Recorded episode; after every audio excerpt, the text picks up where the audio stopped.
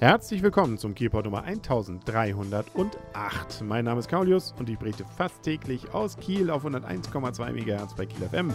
Immer morgens um 7 sowie mittags um 12 Uhr und rund um die Uhr auf kielport.de.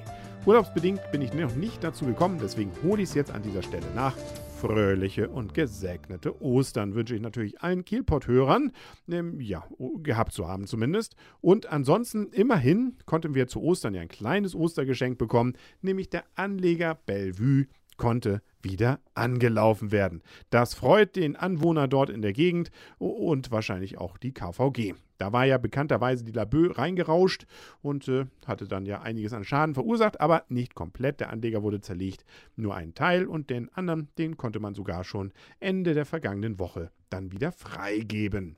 Noch ein weiteres Highlight hatten wir, nämlich am Samstagabend hat der THW Kiel gespielt bei einem äh, ehemaligen Spitzenspiel. THW Kiel gegen HSV Hamburg. Und äh, ja, das wäre ja früher mal so Erster gegen Zweiten gewesen. Jetzt war es eher so Erster gegen Vierten oder Fünften.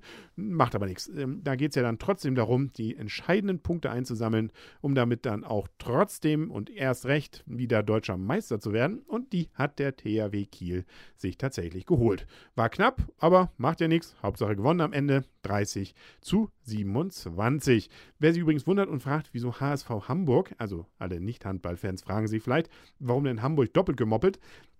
Das ist nicht wie beim Fußball. Da ist es ja der Hamburger Sportverein.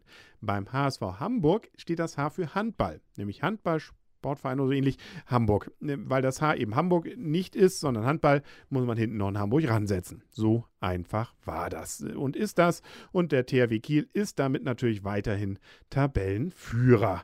Ja, das freut einen doch und da sind wir doch zuversichtlich, dass es in den nächsten Spieltagen dann auch entsprechend positiv weitergeht. Das Wetter hat übrigens auch seine Auswirkungen auf geplante Fahrbahnerneuerungen im Bereiche Kiel.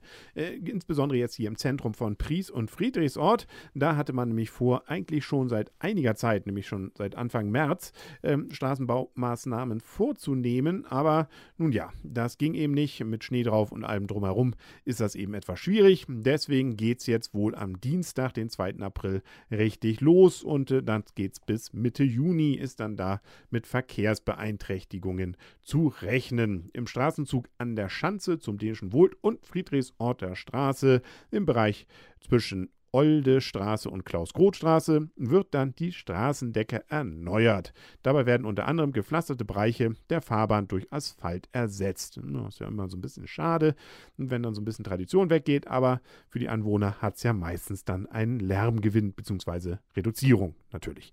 Außerdem nutzen die Stadtwerke Kiel übrigens die Umbauarbeiten zur Erneuerung von Strom- und Wasserleitungen in Teilen des betroffenen Gebietes. Also ja, wer in der Gegend wohnt oder da in nächster Zeit mal durch muss, der sollte sich eben darauf einstellen. Auch die Busfahrpläne müssen dann entsprechend den Bauarbeiten dann angepasst werden. Die aktuelle Lage gibt es dann immer auf kvg-kiel.de. Ja, und generell die aktuelle Lage in Kiel und was sich hier so alles ereignet. Heute mal etwas kürzer das Ganze, aber morgen vielleicht ja schon wieder länger auf kielpot.de und auf 101,2 MHz bei Kiel FM. Bis dahin wünscht alles Gute, euer und ihr Kaulius und tschüss.